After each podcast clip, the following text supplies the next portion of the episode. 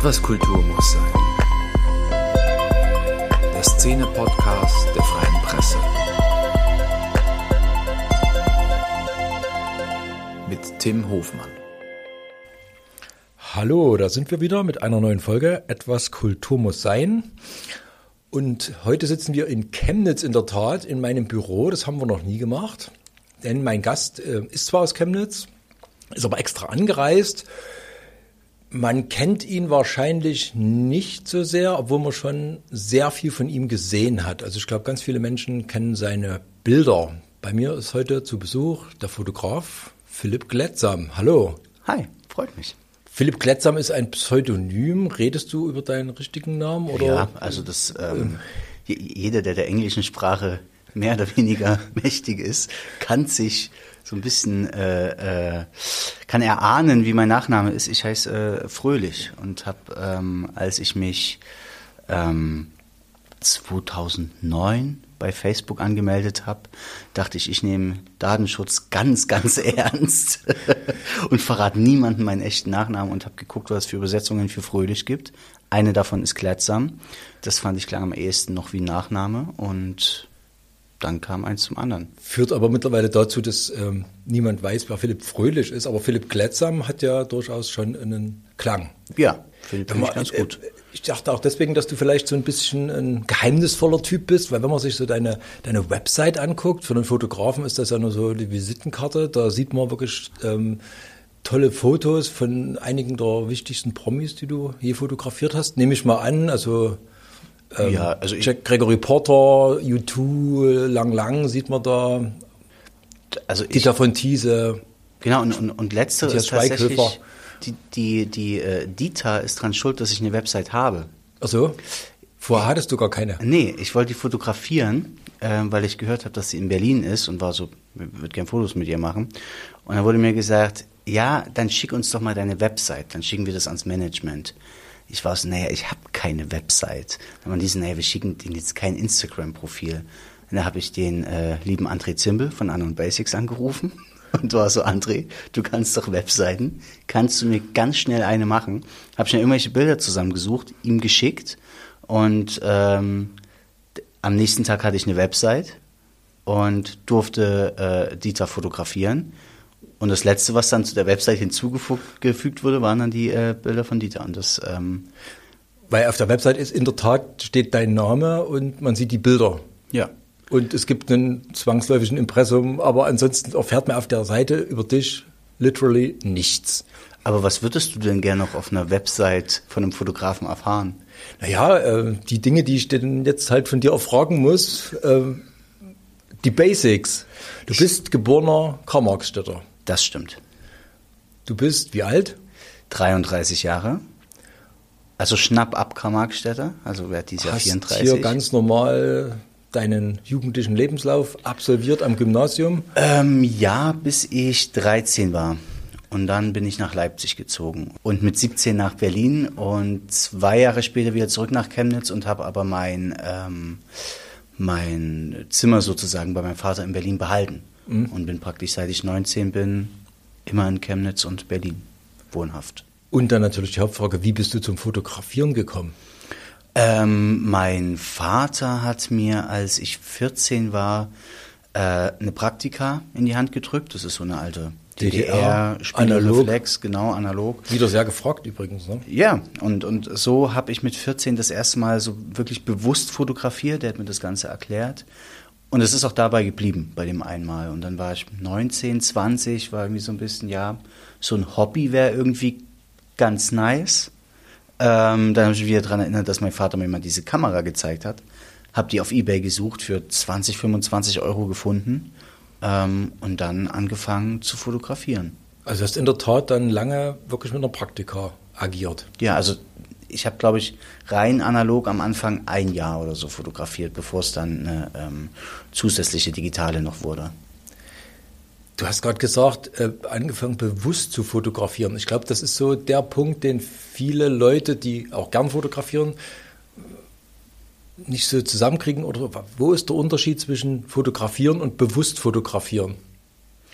Ähm, ich glaube, Also bei mir war es halt so, ich hatte schon viel eher eine Kamera. Jeder hat irgendwie mal eine Kamera in die Hand gedrückt bekommen. Und Genau. so, man drückt halt ab und dann ist halt irgendwie ein Foto. Aber man macht sich keine Gedanken drüber, was fotografiere ich jetzt, wie richte ich das Bild ein, was, na, also das, das, das Fotografieren kann ja auch ein Prozess sein. Man hofft so, ne? man, man sieht was, drückt drauf und hofft, dass das dann irgendwie cool ist. Genau, und, und, und irgendwie, keine Ahnung, war das halt da das erste Mal, dass ich so wirklich war, da habe ich mir Gedanken drüber gemacht. So, das, wenn man analog fotografiert, da gab es nichts Automatisches. Ich musste die Belichtung irgendwie selber einstellen und das ist schon nochmal was anderes als, ähm, ja, einfach bei so einer Point-and-Shoot, wo man nichts einstellt oder so drauf zu drücken und dann hat man ein Foto.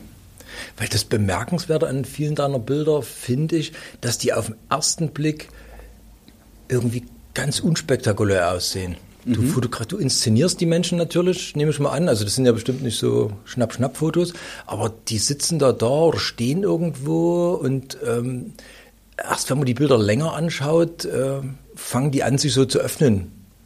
Ist das sowas, was, ist das sowas, was du erreichen willst oder wie gehst du ran an Bilder? Ich, also eigentlich mag ich es, wenn Bilder, also ich glaube dadurch, dass die Leute so positioniert sind, ich mag halt Bilder, die ruhig sind, die aufgeräumt sind, die eine gewisse Ordnung haben und ähm, versuche aber dennoch dabei durch eine gewisse persönliche Ebene im Vorfeld des Fotos eine Nähe zu erzeugen, die man vielleicht erst nach längerem Betrachten wirklich wahrnimmt.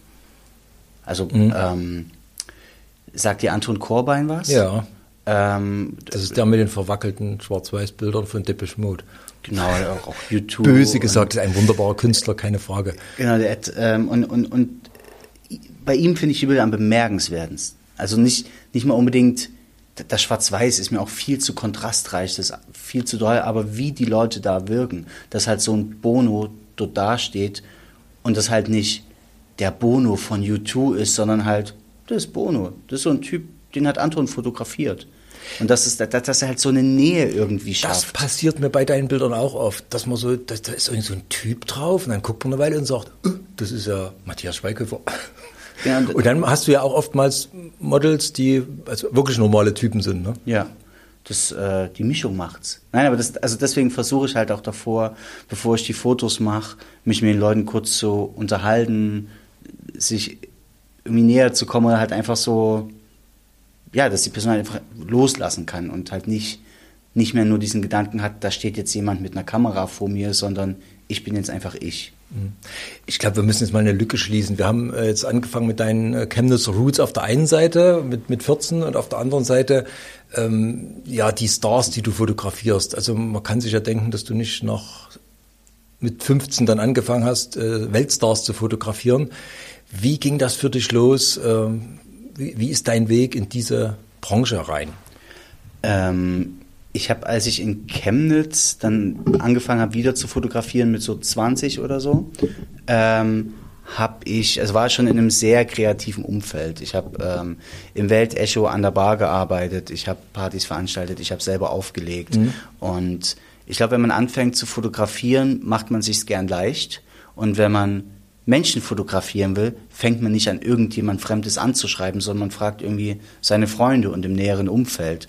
Und das waren halt zu der Zeit schon viele kreative Menschen. Zwar nur im Chemnitzer Kosmos, aber trotzdem Menschen, die halt Musik machen, die äh, äh, zeichnen, die auflegen. Und die lassen sich besser fotografieren? Nein, aber Warum? das war halt für mich am einfachsten, die Leute zu fotografieren, die ich halt kenne.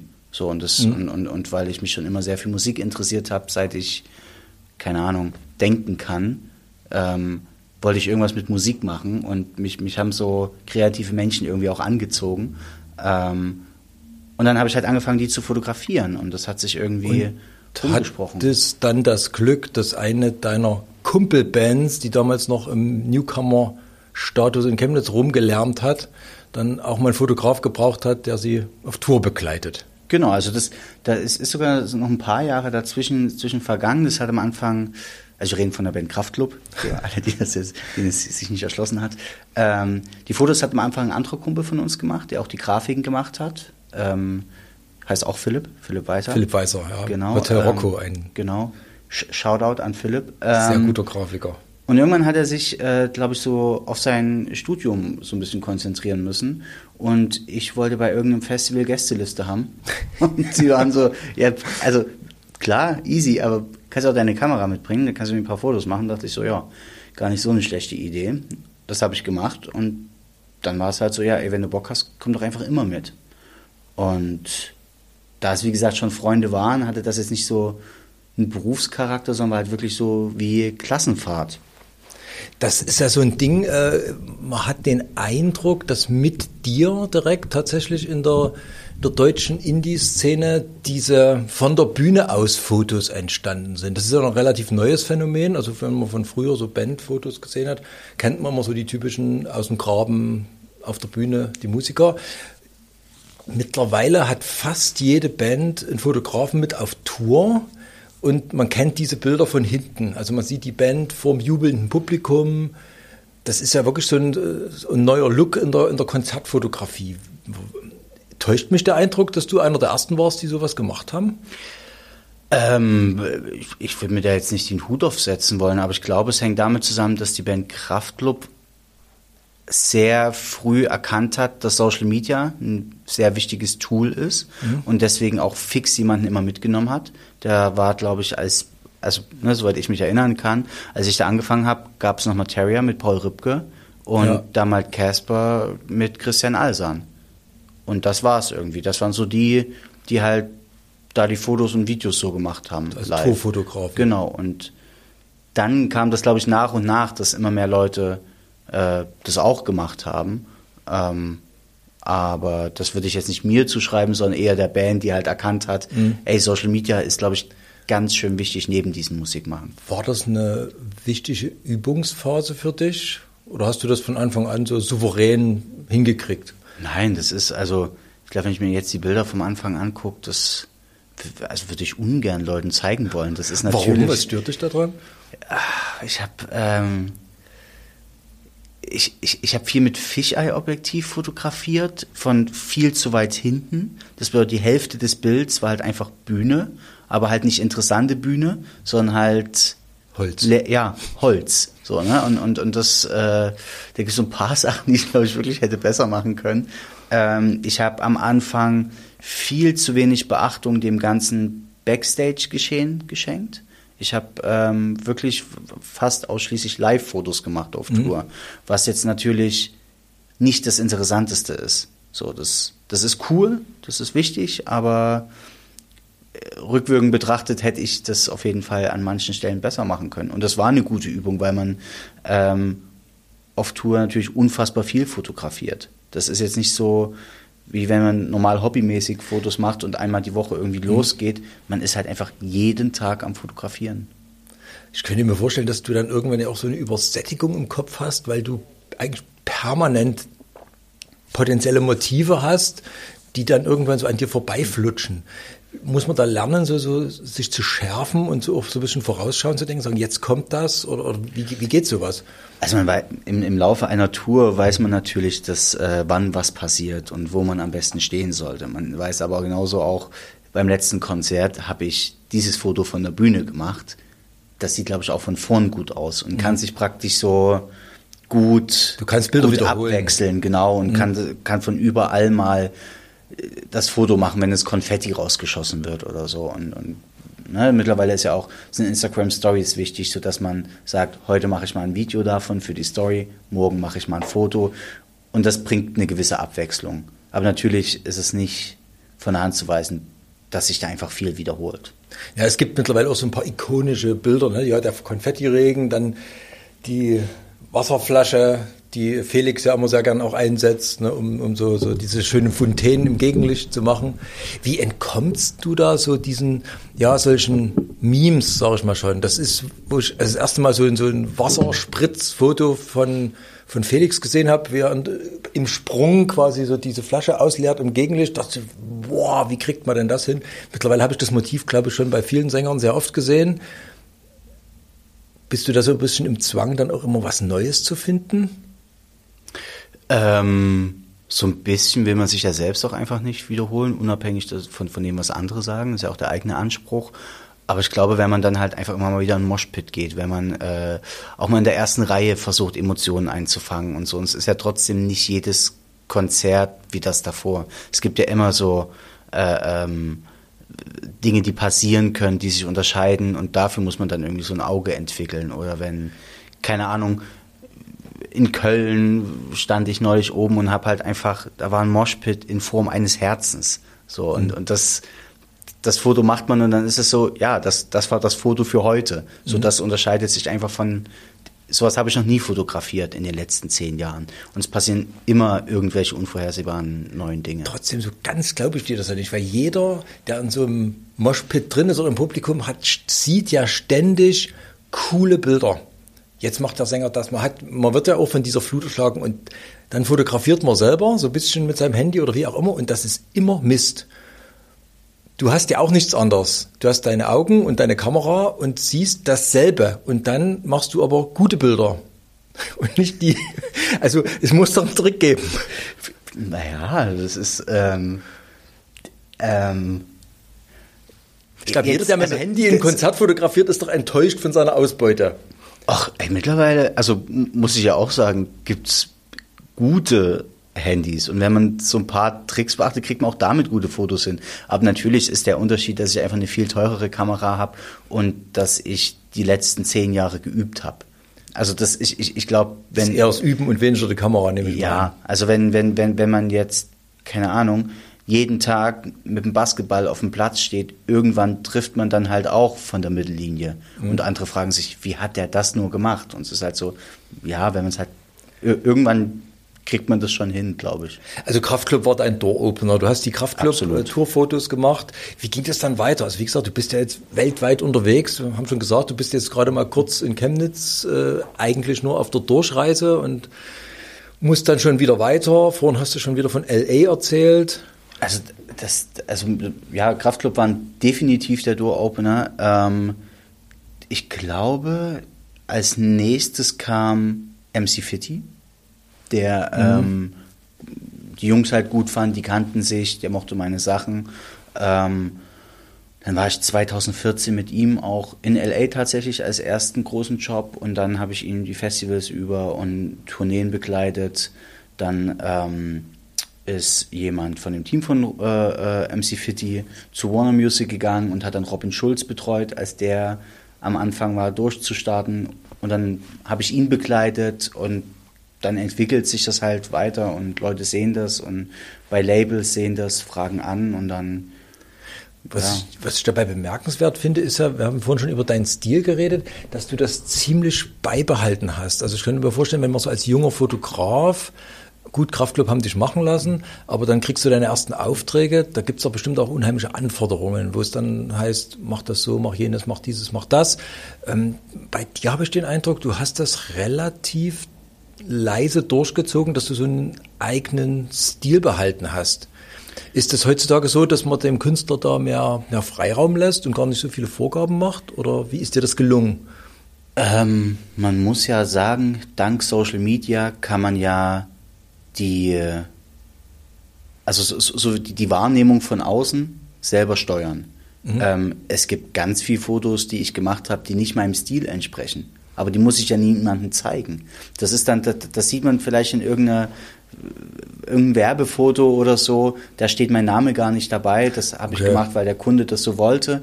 Aber natürlich kann ich durch Instagram zum Beispiel komplett steuern, Wie dein Stil aussieht. ge- Genau, wie mein Stil aussieht. Und ähm, ich, ich freue mich, dass du das sagst, weil ich, ich weiß nicht, ob ich jetzt wüsste, was genau mein Stil ist. Ähm, aber ich versuche halt einfach nur das bei mir selber zu veröffentlichen, was ich auch selber gut finde. Und ähm, Das finde ich spannend. Du weißt das nicht. Also ich, ich finde schon, dass ja immer diese, so, so eine gewisse, also deine, dein, die, die Menschen, die du fotografierst, scheinen für den Moment immer sehr in sich zu ruhen. ja, Und ähm, ja, wie gesagt, wir, wir scrollen gerade parallel so ein bisschen durch, durch die Homepage durch. Es sind ja wirklich ganz verschiedene, unbekannte junge Frauen in, in einer amerikanischen Großstadt, Stars, die an einem Tisch sitzen. Ähm, ich könnte mir vorstellen, Lang Lang äh, ist ja anders zu fotografieren als eine junge Frau, die sich da jetzt unbekannterweise die Zeit hat und sich öffnet. Ja.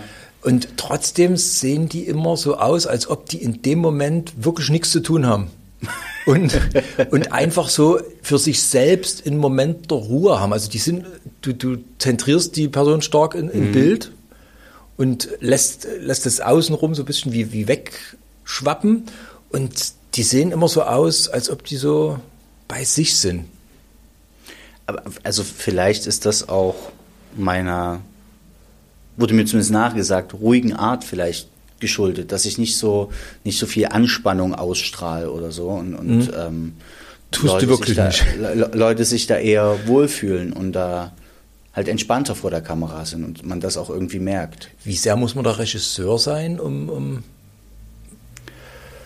Gar nicht so sehr. Also ne, nehmen wir mal Beispiel das Foto von Lang Lang. Das ist natürlich äh, immer- immer sehr gut im Podcast über Bilder zu reden. Ähm, das, äh, das war ein Tisch im Haus des Generalkonsuls von Deutschland in Brasilien, in Rio de Janeiro. Und ich habe, äh, ich wusste, dass ich den gleich fotografieren kann, bin durchs Haus gegangen, habe geguckt, wo ist das Licht gut. Es war dort super, habe alles eingerichtet. Dann kam Lang Lang und ich habe ihn gefragt, ob er sich dort gerne kurz hinsetzen möchte, würde ein Foto machen. Dann hat er gesagt, ja, wie soll ich mich hinsetzen? Ich so, ja, so ein bisschen seitlich, kannst den Arm gerne da drauflegen und jetzt ganz entspannt und schau einfach in die Kamera. Und dann habe ich, ich glaube, vier Fotos gemacht und das war eins davon. Respekt. Also das ist natürlich bei solchen Starfotos das Nächste. Man äh, ist begierig, die Anekdote dahinter immer zu erzählen. Ne? Du hast vorhin mal so salopp eingeworfen, dass Dieter von Thiese dich äh, als Fotograf wollte oder du sie oder wie auch Also immer. ich, ich, ich wollte sie, aber die haben das an äh, dem Wunsch stattgegeben. Also äh, das ist, äh, ich könnte mir vorstellen, ein normaler erzgebirgischer Fotograf, der sagt, ich möchte gern mal Dieter von Thiese fotografieren, ähm, wird ja abschlägig beschieden. wahrscheinlich, ich habe da natürlich auch, äh, ich kannte ja jemanden, der mit denen auch schon in Kontakt war und gab praktisch einen Mittelsmann und ähm, dadurch war es dann möglich. Die haben, glaube ich, dann einfach auch noch mit dazu geschrieben, wen ich schon so fotografiert habe und so. Und ich war, das war so ein Pressetag, den sie da hatte und hat nur Interviews gegeben und ich war der einzige Fotograf, der praktisch äh, sie an dem Tag fotografieren durfte. Also das wächst natürlich dann auch auf. Also wenn du dann im Portfolio Bono hast, äh, Genau, also ich glaube auch, wenn, wenn man dann sagt, ich habe Matthias Schweighöfer, Dieter von These und, und Lang Lang und keine Ahnung wen alles, dann ist man natürlich eher so, oh ja, das ist ein Qualitätssiegel, ne? also so große Namen, die würden sich nicht von irgendjemandem fotografieren lassen. Und ab einem gewissen Punkt entwickelt sich das zu einem Selbstläufer und da geht es gar nicht mehr so sehr darum, wie gut jetzt die Fotos überhaupt sind. Ist es vielleicht sogar einfacher, so einen Star zu fotografieren, weil der vielleicht äh, ja eine, eine, Foto, der ist, es, der ist es gewöhnt, der weiß schon so ein bisschen, wie er sich vor der Kamera, ist vielleicht sogar gecoacht. Ähm, es, es gibt auf jeden Fall äh, berühmte Persönlichkeiten, die wissen, wie sie sich vor einer Kamera zu inszenieren haben, aber genauso gut gibt es halt MusikerInnen, die halt sind, naja, ich mache Musik, ich bin kein Model. So, wenn ich Model wäre, wäre ich Model, aber ich bin halt Musikerin oder Musiker. Und ähm, was es, glaube ich, einfacher macht, ist, dass Leute das eher gut finden. Ähm, weil nehmen wir zum Beispiel das Bild von Dieter von These, das ist halt Dieter. Wenn da jetzt irgendjemand anderes sitzen würde, würde man das Bild vielleicht so, ja, ist halt ein Foto von einem Menschen. Ich glaube, das ist schon so ein kleiner Bonuspunkt, dass man die Person darauf kennt und das Bild dadurch schon allein Ja. als besser beurteilt. Ich finde ja auch ganz offen gesagt, dass das Dieter-Bild jetzt nicht so das nicht das stärkste ist, aber Aber das ist Dieter. Ja, ist ein, sehr, ist ein tolles Bild, aber wie gesagt, ich finde zum Beispiel bei Matthias Schweighöfer das Bild, da erkennt man ihn ja gleich gar nicht so. Das, das meine ich ja. Du hast das ganz oft so, dass, dass bei deinen Bildern die Leute so, ich fand selbst bei dem langen Langbild, dass man erstmal guckt, erstmal sagt, das kann doch nicht sein. Doch, das ist er ja wirklich. Also du, du, du nimmst die Leute ja wirklich auch zurück. Also ne, ein, ein äh, guter Bekannter von mir, Murat Aslan, meinte mal, das Bild sollte größer sein als der Name. Ähm, das fand ich so einen sehr, sehr guten Hinweis. Ähm, manchmal gelingt manchmal halt nicht so ganz. Ne? Also man versucht sich trotzdem Gedanken drüber zu machen, wie positioniere ich die Person, wie kommt das Licht und so. Ne? Und nicht einfach nur so, das ist Person XY, das reicht, ich mache jetzt irgendwas. Natürlich ist es auch mein Anspruch, da ein gutes Foto zu bekommen, was auch gut wäre, unabhängig der Person. Wir haben schon darüber gesprochen, dass du viel auf Auftrag äh, arbeitest. Wie hält man sich da als, als Künstler dazwischen? Also kannst du das irgendwie trennen? Gibt es parallel so eine Agenda, die du als Künstler hast, dass du sagst, ich will das und das und das für mich mal noch fotografieren und die Aufträge sind was anderes? Ähm, glücklicherweise muss ich sagen, dass die Aufträge, die ich bekomme, auch alle Spaß machen. Also dass mhm. es halt nichts ist, wo ich mich wirklich hinschleppen muss. also auf Deutsch, du kannst die zum Hinschleppen ablehnen. Ja, aber die kommen irgendwie gar nicht. Also ich habe hab irgendwie mhm. das, das, das Gefühl, dass ich nur von angenehmen Menschen und Firmen und whatever angefragt werde. Also das hat sich irgendwie ganz, ganz gut so entwickelt. Ähm, aber natürlich habe ich auch so eine eigene Richtung, die ich verfolgen will und, und sage halt, dass ich zum Beispiel, ich fotografiere immer noch sehr viel analog und dass ich auch versuchen will, im Optimalfall auch Jobs analog äh, äh, zu shooten, einfach um so meinen Stil komplett durchzuziehen. Und dass wenn Brands mich anfragen, hat das ja auch einen Grund, warum die mich anfragen, weil die meine Fotos gut finden im Optimalfall. Und ähm, dann kann man ja auch sagen, ja, ihr findet ja meinen Stil gut. Mhm. Also warum soll ich dann jetzt anders fotografieren? Könnte euch jemand anderes nehmen. Und ähm, es gibt im Vorfeld vor so Jobs immer so Moodboards, wo einem gezeigt wird, ne, wo, wo die Brand hin will, wie das aussehen soll, so ein grober Look. Und ich habe fast immer versucht, so ein Zwischending, also so, auch wie würde ich das interpretieren? Mhm. Und es waren irgendwie immer alle zufrieden. Oder es war jemand auch nicht zufrieden, aber hat es mir halt einfach nicht gesagt. Das kann auch sein. Aber bis jetzt äh, kam da nie negatives Feedback. Bist du selbst zufrieden? Ähm, bin ich zufrieden? Ja.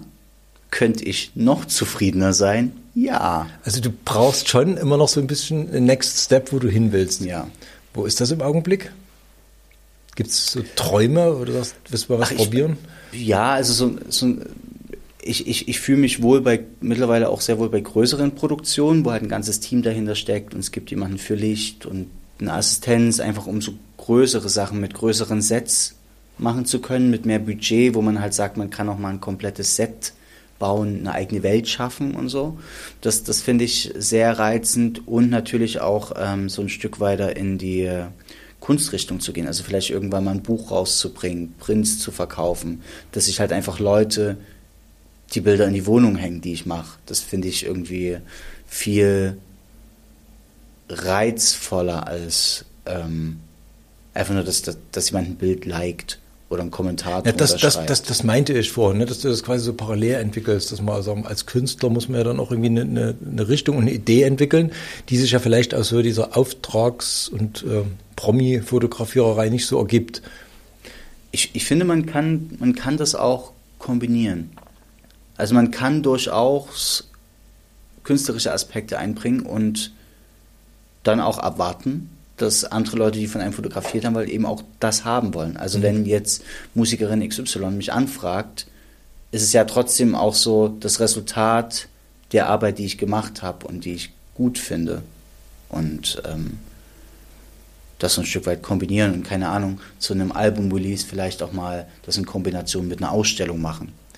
Was Oder in einem Booklet halt freiere Bilder mit drin haben, die jetzt halt nicht nur das Gesicht des Künstlers sind.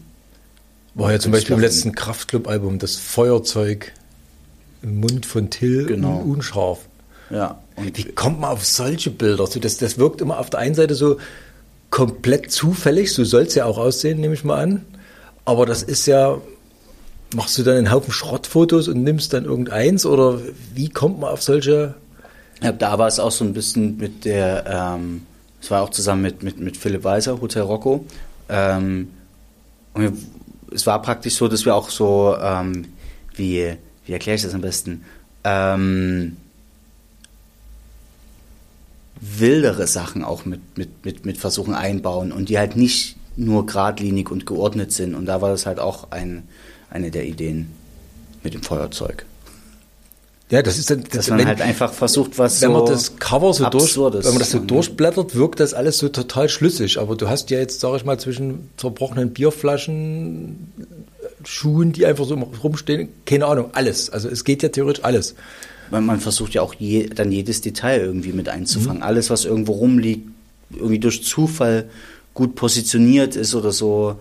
Man fängt alles ein. Auch auf Tour habe ich ganz viel Fotos, keine Ahnung, von Sachen, die auf der Bühne lagen, gemacht oder so. Und, und deshalb Also du sagst ja nicht zum Till, nimm ein. Feuerzeug in den Mund, ich brauche ein Bild dazu, sondern das macht der wirklich. Ähm, ich glaube tatsächlich, in dem Fall bei dem Shooting war das so, dass wir gesagt haben, nimm das Feuerzeug in den Mund.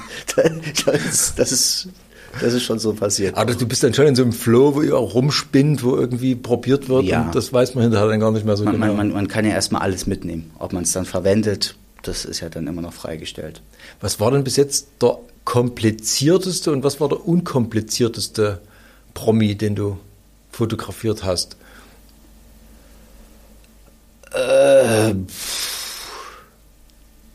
Kompliziert. Oder darfst du da jetzt keinen Namen nennen? Ich, also, Sagen wir anspruchsvoll. ja, ich, ich will, ich, ähm, anspruchsvoll. Ja, also bei Dieter von These gab es schon viele Feedback-Schleifen zu den Bildern. Ähm, Also sie sortiert das- aus sozusagen. Ja, und da, da geht es dann auch um Fussel auf Kleidung. Und wenn da noch ein kleines möglich da musste ich schon viel auch wegmachen. Ähm, was, was ich aber völlig legitim auch finde. Ähm, easy ist es tatsächlich sehr mit den Kraftclub-Jungs einfach, weil das, ähm, weil das eine komplett andere Vertrauensbasis auch ist. Das sind deine Kumpels von früher. Genau, und ich kann da, kann da fotografieren, was ich will. Und wie gesagt, ob man es dann benutzt, wird ja am Ende immer noch geguckt, aber da hat niemand Angst, dass jetzt irgendwie ein Bild wie, keine Ahnung, Max unvorteilhaft in der Ecke sitzt oder sowas, dass ich das dann irgendwie bei mir hochlade oder so. Was bei vielleicht bei anderen MusikerInnen so wäre, die wären so, nee, jetzt fühle ich mich gerade nicht, jetzt bitte keine Fotos. Ähm, wie gesagt, was auch total legitim ist, aber das gibt's da halt nicht. Also das gibt schon, dass du quasi so, so Zeitfenster zugeteilt bekommst und, und in denen musst du dann irgendwie arbeiten, was ja für einen Fotografen, der beobachten will, mitunter nicht schön ist. Ja, also das ist auf, auf, auf Tour habe ich da eigentlich immer, immer freie Hand bekommen, jetzt bei allen, mit denen ich gearbeitet habe. Und das ist, ist ja auch manchmal so, dass man, es gibt im Vorfeld ein Konzert, wo ich mal Fotos mache, man guckt, ob das so auf persönlicher Ebene funktioniert. Und das nächste Mal, dass ich die Band sehe, bin ich drei Wochen mit denen unterwegs. Da ist natürlich auch klar, dass man erstmal noch so ein bisschen Zeit braucht, wo man, ähm, wo man die Person nah an sich ranlässt. Ne, also das, das ist ja auch ein Prozess, der irgendwie mit der Zeit erst kommt und, und das ist gar nicht mal, dass die dann sagen, nein, jetzt bitte nicht, sondern auch, dass ich mich auch gar nicht so traue, wenn sie jetzt Künstler XY vor, vor, vor der Show umzieht, dann äh, und, und man irgendwie gerade erst zusammenarbeitet, dann gehe ich natürlich aus dem Raum. So, das würde mir bei Kraftclub nicht einfallen. Du bist ja, ich weiß nicht, ob man Starfotograf sagen kann, aber du bist ja ein bekannter Fotograf mittlerweile. Hast du bemerkt, so über, über die Jahre von, von diesen Anfängen mit Kumpels zu dem deinem jetzigen Status, dass die Leute anfangen, sich dann anders dir gegenüber zu benehmen? Erst bist du so ein kleiner, da kommt mal einer, der macht mal ein paar Bilder und da ist man vielleicht derjenige, der den Auftrag gegeben hat und jetzt kommt da, jetzt kommt Philipp Kletzer, hm, jetzt müssen wir uns mal ein bisschen, oder merkst du da eine Veränderung, dass du vielleicht auch anders arbeiten musst oder sogar kannst? Ähm, das, also eins, was sich komplett unterschieden hat, ist, ähm, dass, dass ich mir jetzt natürlich eine andere Art von Stress mache, weil jetzt von mir halt Qualität erwartet wird. Man ist nicht mehr überrascht, wenn gute Fotos bei rumkommen, sondern man erwartet gute Fotos. Und ähm, das ist auf jeden Fall was, was sich geändert hat. Also du musst zuverlässig liefern sozusagen. Also ja. also man geht, man geht davon aus, dass es gute Fotos werden. Und da ist auch niemand mehr überrascht, wenn es ein gutes Foto ist, sondern so, ja, das man ist eher enttäuscht, wenn du eben keinen herzförmigen Moshpit hinkriegst. zum Beispiel, ja. Das Bild haben vielleicht auch viele im Social Media gesehen. Das ist ja, das sind ja so Glücksmomente. Ne? Also das kann, das sieht so, so, so, so souverän aus, aber wie, das kann man ja null stellen. Ne? Null. Also man kann das bestimmt stellen, indem Felix auf der Bühne sagt, jetzt macht man einen herzförmigen Moshpit. Ich wüsste, glaube ich, im Publikum nicht, wie ich das machen soll. Ich glaube, man erkennt schon die Form, wenn man irgendwie... Ja, aber wenn du so random, wie viele Leute brauchst du für so einen Moshpit? 200? Ja. Die sollen sich dann random in ihrer Begeisterung zu einem Herz formen. Ich weiß nicht, ob es herstellbar ist. Ich, also man müsste Felix einfach mal fragen, glaube ich. Nee, aber äh, wir, waren ja bei dem, wir waren bei dem spannenden Punkt, dass man jetzt Ja. von dir eben eine Qualität erwartet. Wir holen jetzt, wir brauchen einen besonderen Fotografen, da holen wir den und dann müssen die Bilder aber auch auf Level sein. Genau, und das, ähm, das, das hat sich auf jeden Fall geändert im Gegensatz zum Anfang. Und natürlich, dass mehr Leute wissen, wer ich bin oder was meine Arbeiten sind. Natürlich hat sich geändert, aber ich glaube, das, das hat nicht geändert, wie Leute mit mir umgehen oder wie ich mich, wie ich mich irgendwie verhalte oder so. Spielt da Bildbearbeitung eine Rolle? Ist es ein Thema für dich? Ähm, eigentlich gar nicht so sehr. Dadurch, dass ich auch viel analog fotografiere, versuche ich schon, das Bild so hinzubekommen, wie ich es am Ende gern hätte. Das ist dann wirklich nur noch ein Feinschliff. Und natürlich, wenn es dann so ein bisschen mehr um Beauty-Sachen geht, auch eine Hautretusche oder sowas, oder dass man mal ein paar Augenringe wegmacht oder so. Fussel von Ditas Pullover. Zum Beispiel auch das. Ähm, Aber ja, also so, ne, so ganz leichte Sachen nur. So na ganz gut, wenig. das ist ja Retusche, aber viele Bilder sind heutzutage auch hart bearbeitet, so in Farben. Und ist das nicht ein Reiz, dass wenn man dann am Photoshop sitzt und auch die Ahnung ja dann irgendwann hat, dass man dann in diese, diese unendliche Möglichkeitenkiste auch mal reingreift? Ähm, das Problem dabei ist, dass das dass Farben was Trendabhängiges sind. Das, was jetzt gerade so coole Fotofarben sind und so, das sieht vielleicht jemand in sechs, sieben Jahren ganz anders. Und den Fehler habe ich am Anfang auch gemacht, nämlich unabhängig von ganz viel Holz auf Fisheye-Fotos, ähm, bin ich da auch mal äh, äh, auf der Farbpalette so ein bisschen ausgerutscht. Und ähm, das sind dann halt Bilder, die man zehn Jahre später darauf zurückblickt und so ist.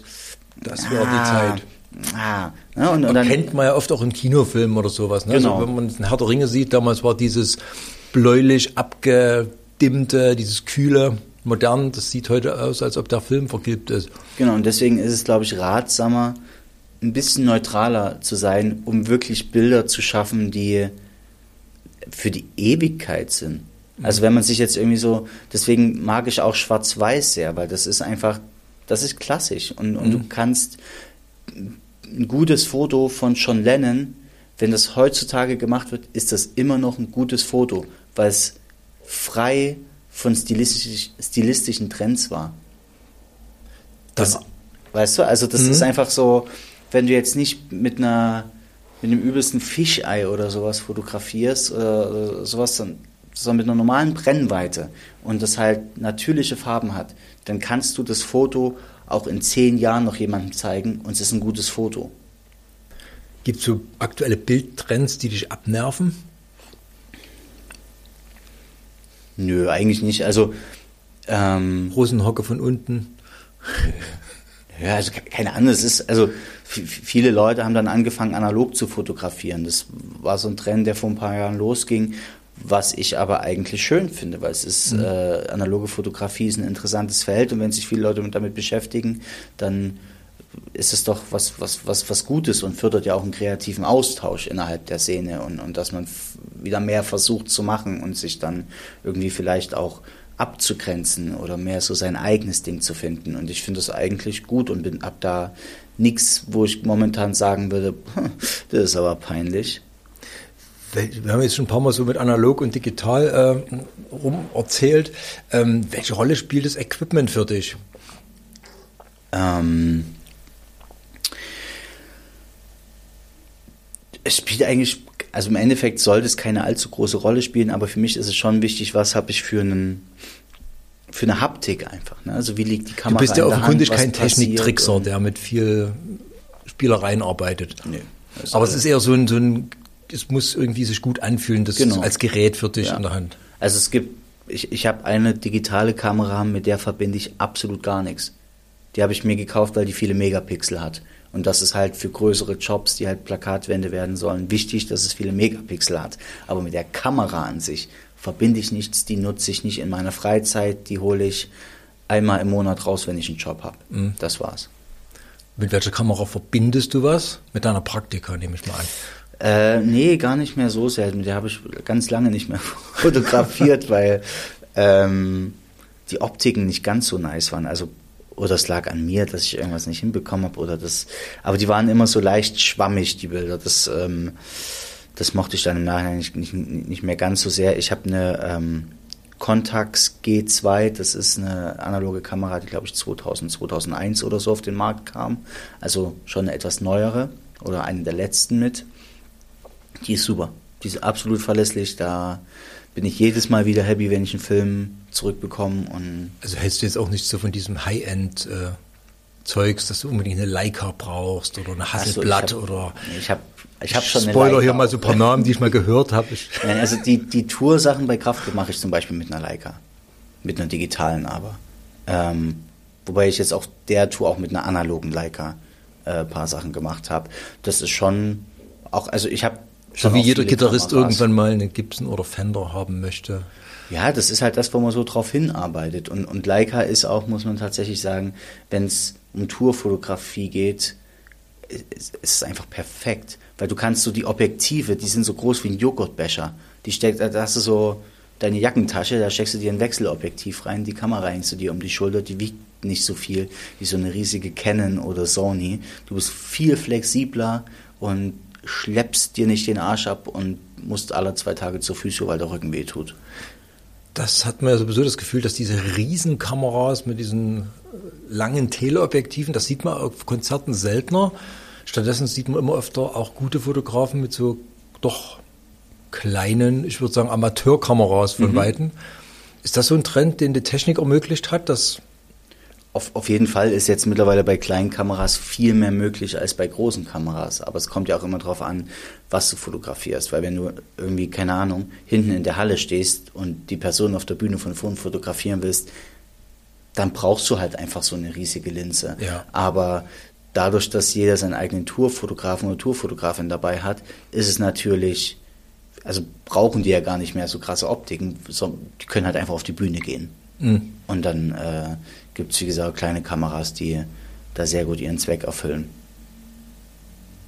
Wenn du analog fotografierst, äh, wie weit gehst du da? Entwickelst du auch selber und ziehst nee, die Bilder selber ab? Das, ähm, das dauert mir dann doch zu lange. Also ich muss sagen, ich komme ja noch aus einer Zeit, wo das eigentlich nötig war, weil man seine Bilder nur analog abziehen konnte. Und wenn man dann so ein bisschen eine Kontrolle wollte, musste man auch selbst im Hobbybereich dann so ein bisschen sich so ein eine Dunkelkammer einrichten und mit seinen Bildern rummatschen, weil ansonsten im Labor, die, da kam ja nur random ja. Scheißdreck raus. Also, also ich war auch schon, ich habe es auch schon mal selber entwickelt im IOZ. Die haben eine mhm. äh, Dunkelkammer. Ich weiß nicht, ob die noch eine haben, aber die hatten mal eine. Und da habe ich äh, mich da ein, zwei Mal irgendwie mit Freunden so eingemietet oder so und, und, und das selber gemacht. Aber ich fotografiere so viel analog, ich habe die Zeit einfach nicht. Also ich habe letztes Jahr, glaube ich, über 200 Filme verschossen. Das ist mir dann, glaube ich, auf Dauer zu, zu stressig und es gibt mittlerweile dank des Trends der analogen Fotografie heutzutage wieder äh, äh, Labore, die das auch schnell machen können und man am nächsten Tag bei einigen sogar nach drei, vier Stunden schon die Bilder ähm, entwickelt und digitalisiert als Scan zugeschickt bekommt. Also das sind dann aber Labore in Berlin in Berlin, ich war in einem in München, in Düsseldorf. Also in den größeren, Köln, in den größeren Städten, in Chemnitz genau. oder Zwickau würde mir im Augenblick nicht einfallen. Nee, ich glaube da auch nicht, aber in Leipzig gibt es dann auch wieder. Ist das ein Labore. guter Trend für dich? Abgesehen davon, dass du das persönlich gut findest? Bringt das was? Beschäftigt man sich dann ähm, mit der Fotografie wieder anders aus deiner Sicht?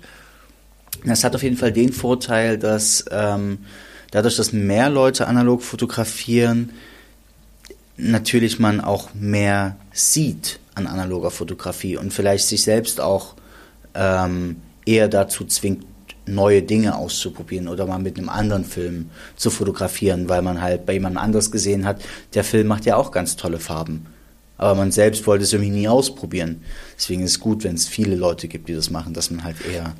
Nee, ich dachte eher so in die Richtung, dass, ähm, dass es die Leute beschränkt. Also du kannst auf dein Handy ja problemlos mit Serienschaltung 100 Fotos draufknallen, aber wenn du einen Film drin hast, der auch richtig Geld kostet, ähm, musst du dir überlegen, was du mit den 36 oder 24 Aufnahmen anfangen möchtest. Absolut, das schärft auf jeden Fall äh, das Auge. Und man, man, man äh, ist bewusster dabei als mit dem Handy oder der Digitalkamera.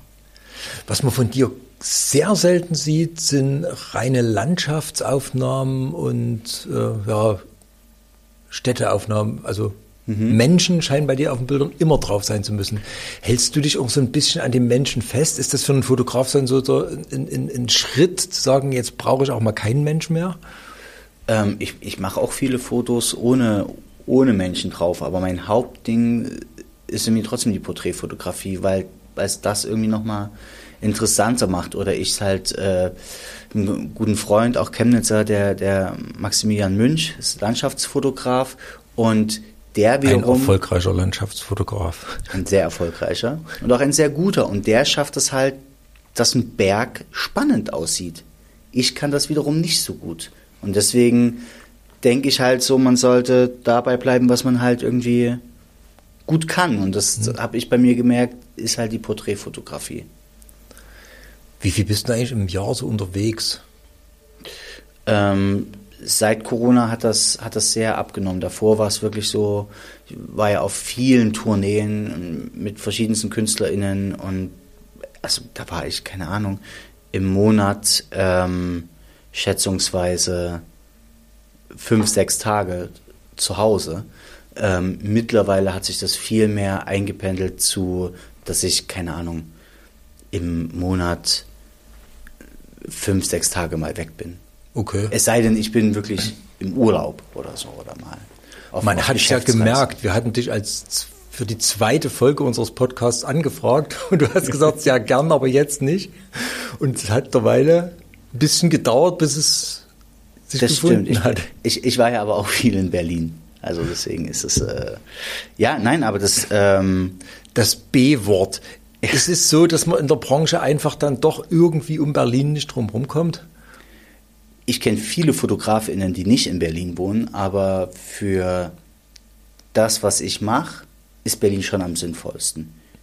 Also es ist einfach für, für, für die Musikindustrie ist das einfach, äh, äh, wenn man an Deutschland denkt, die, die sinnvollste Stadt. Trotzdem bist du noch von vollem Herzen Sachse und Chemnitzer. Absolut, Würdest du das so sagen? Absolut. Ich hatte ja bis, bis vor wenigen Monaten auch noch eine Wohnung in Chemnitz, die ich aufgegeben habe, aber habe äh, nach wenigen Wochen gemerkt, dass so ganz ohne geht's nicht und habe dann praktisch ab äh, glaub März oder so wieder ein WG-Zimmer äh, in Chemnitz, weil ich hier halt einfach, ich habe meine Familie hier, ich habe meine engsten Freunde hier, die ich am längsten kenne und das macht schon einen Unterschied und, und das ähm, ist auch so ein Stück weit mein Ruhepol. Ne, Berlin ist ja trotzdem eine sehr, sehr hektische Stadt und, und da ist irgendwie, Chemnitz ist mein Haus am See. Chemnitz ist mein Haus am See. Das würden Sie jetzt wahrscheinlich gern für die Kulturhauptstadt als Werbespruch verwenden. Apropos, ähm, verfolgst du das, Kulturhauptstadt? Spielt das eine Rolle für dich, dass dein Chemnitz Kulturhauptstadt wird oder so ein Nebending? Ich, ich finde das schon sehr, sehr interessant. Habe auch im, im, im Vorfeld, als die Bewerbung noch lief, gab es so eine Aktion Europe at Home, mhm. ähm, wo ich als Fotograf für die Stadt Chemnitz tätig war. Und ähm, ich finde das alles unfassbar interessant und habe da auch große Hoffnungen, dass da irgendwie viel passiert. Ähm, ich würde aber lügen, wenn ich sagen würde, ich bin da jetzt up to date und weiß genau, was da geplant ist und bin da involviert. Das, das lässt nicht. sich überraschen, aber ja. es gefällt dir schon. Ja, absolut. Ich finde das, finde das sehr, sehr gut. Jetzt kann ich dich natürlich hier nicht weglassen, ohne eine gerüttete Handvoll Tipps für junge Menschen, die mit ihrem Handy rumknipsen, mit den Bildern nicht zufrieden sind und sagen, ich habe eigentlich Bock zu fotografieren, aber ich weiß nicht so richtig, wie ich das machen soll. Ich glaube, im Endeffekt ist, ähm, wenn man sich dafür entscheidet ähm, und es die Möglichkeit gibt, äh, eine andere Kamera als die Handykamera zu nutzen, ist es prinzipiell schon eine gute Idee. Ähm, wobei man auch mit der Handykamera weit kommt, um gute Fotos zu machen. Aber gerade wenn es jetzt um sowas wie Tiefenschärfe geht oder sowas, dann können Handys da nicht wirklich äh, mithalten. Oder fragen wir mal anders, was ist denn, du hast schon Tiefenschärfe gesagt, also das bedeutet, dass quasi jemand im Vordergrund scharf ist und der Hintergrund wird unscharf. Das genau. ist so eine der ersten technischen Sachen. Bis zu, gibt es so ein paar technische Basics, wo du sagst, ohne die kann man nicht fotografieren? Also es gibt ja oftmals so diese Hoffnung, äh, ja, mit der Handykamera geht das schon alles auch irgendwie und äh, große Kunst. Ey, das, wo das, ist das Minimum? Das Wichtigste ist Licht. Ne? Also wenn, wenn mit, mit, mit wenig Licht, da kommen auch die neuesten Handykameras irgendwann an ihre Grenzen. Ähm, und wenn man ein gutes Licht hat oder weiß, wie man einen Mensch in einem Licht positioniert. Ne? Also ich suche zum Beispiel, wenn ich in einem Raum bin, gucke ich, wo kommt das meiste Licht hin und fotografiere die Person nicht in der dunkelsten Ecke. Und wenn man das so ein kleines bisschen beachtet, dann kann man auch mit dem Handy sehr gute Fotos machen. Das ist so ein, so ein schöner Fotografensatz, äh, gutes Licht. Der Laie weiß aber nicht, was das ist. Woran erkenne ich denn als Laie und Frischling, was ein gutes Licht ist? Muss ich da irgendwie so ein Licht-Schatten-Gefälle, eine Zeit irgendwie? Nein, aber wenn, wenn du jetzt zum Beispiel in, in einem ganz normalen Raum bist, ist natürlich das Fenster die Lichtquelle des Raumes im natürlichen Fall. Und ähm, dann stellt man sich natürlich so hin, dass das Licht nicht hinter deinem Gesicht ist, sondern vor deinem Gesicht, dass du praktisch das Licht abbekommst, weil Gegenlicht, ähm, das macht nicht ganz so viel Spaß mit dem Handy. Und wenn man dich ans Fenster stellt, frontal sozusagen und ich dann mit meinem Handy stehe, dann tippe ich dein Gesicht an, ziehe dann so ein kleines bisschen dunkler, das kann man bei allen Handys mittlerweile machen und dadurch bekommt das Bild schon viel mehr Kontrast. Das Handy am besten parallel halten oder die Kamera parallel mhm. zum Gesicht, jetzt nicht irgendwie das Handy schräg von oben halten oder irgendwie so.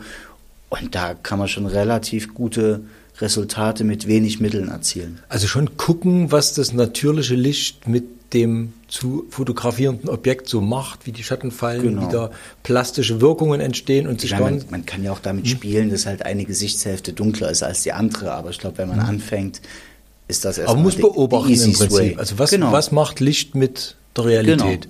Genau. genau. Was ist der nächste Schritt?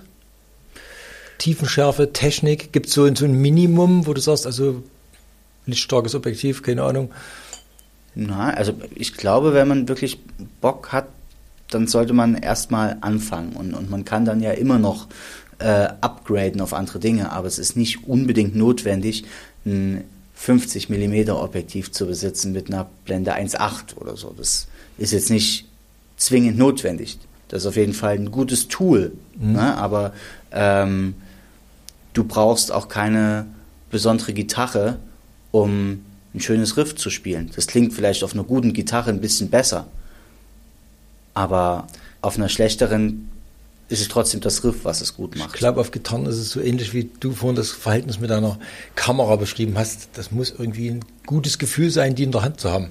Ja. Das und das, wenn, bei einigen Leuten ist es vielleicht das Handy einfach. Und dann ist es äh, Who, who am I to judge, um dir zu sagen, welche Kamera du benutzen sollst? naja, ich meine, die Contax, das ist jetzt auch nicht so eine abgefahrene Marke. Ne? Das halt, also das war, glaube ich, in, in, in den 90ern, äh, Anfang 2000 war das halt einfach so die, schon die Kamera, wenn man so ein bisschen besser werden wollte. Ähm, mittlerweile hat sich schon zu was sehr, sehr teurem äh, entwickelt, weil viele Leute auf diese Kamera schwören und die halt nicht mehr hergestellt wird und dadurch wird die, die haben die bei dir gesehen. teurer. Vielleicht auch das, ja. Aber also tatsächlich haben, haben äh, ich weiß nicht, Kylie Jenner oder so oder Kendall Jenner, einer aus dem Kardashian-Clan, hat das irgendwann mal in einer US-Talkshow die Kamera gezeigt, oh. dass sie die dabei hat. Und das, das war wirklich so, die wurde instant 200, 300 Euro teurer. In dem Moment. Das hat vielleicht auch noch eine kleine Auswirkung gehabt. Ja, es war nicht nur ich die Kardashians und ich, die sind dran schuld. Philipp, gibt es ein Bild, auf das du besonders stolz bist oder wo du sagst, das wäre jetzt mein Berg? Ist es deine Homepage? Oder Auf ist gar mit, keinen Fall. die sollte ja nur Dieter von Thiese überzeugen. Ja, also, aber vielleicht ist das so ein guter, äh, so ein guter Anlass, das nochmal so ein bisschen zu überarbeiten. Vielleicht nehme ich mir da mal die Zeit. Ähm, ich habe ein Porträt gemacht von Justin Sonder. Ähm, der ist auch ein Chemnitzer, ein Auschwitz-Überlebender. Und den habe ich im Shalom porträtiert. Mhm. Ähm, mittlerweile lebt er nicht mehr. Ähm, aber das, also dieser Mann hat in seinem Leben so viel Leid erfahren und das hat man auch so viele Jahre später ihm immer noch angesehen. Und das Porträt, was ich von ihm gemacht habe, das, ähm, das kann man sich, glaube ich, ganz, ganz lange angucken und da viel, viel drin lesen. Und ähm, ich habe mich davor bestimmt eine Stunde mit ihm unterhalten oder so und das war, ja, das hat also mich sehr, der, der, der Lebenswillen dieses Mannes hat mich so sehr beeindruckt und ähm, da schwingt ganz sehr mit. Ich kann gar nicht mehr sagen, ob das Foto jetzt unfassbar gut ist oder ob es einfach der Moment war und die Person, die mich da so beeindruckt hat und das Foto für mich zu etwas äh, ganz Besonderem gemacht hat. Vielleicht können wir es ja den Leuten zeigen. Wir werden auch einen Printartikel äh, dazu machen. Ja, auf jeden Fall stelle ich euch sehr gern zur Verfügung. Prima. Ja. Philipp, hab recht vielen Dank. Hat mich sehr gefreut, dass du die Zeit gefunden hast. Danke für die Einladung. Und äh, ja, wir sind gespannt auf weitere wunderbare Bilder aus aller Welt. Auf einer neuen aus Homepage. Chemnitz, nach Chemnitz. Dank dir. Vielen Dank.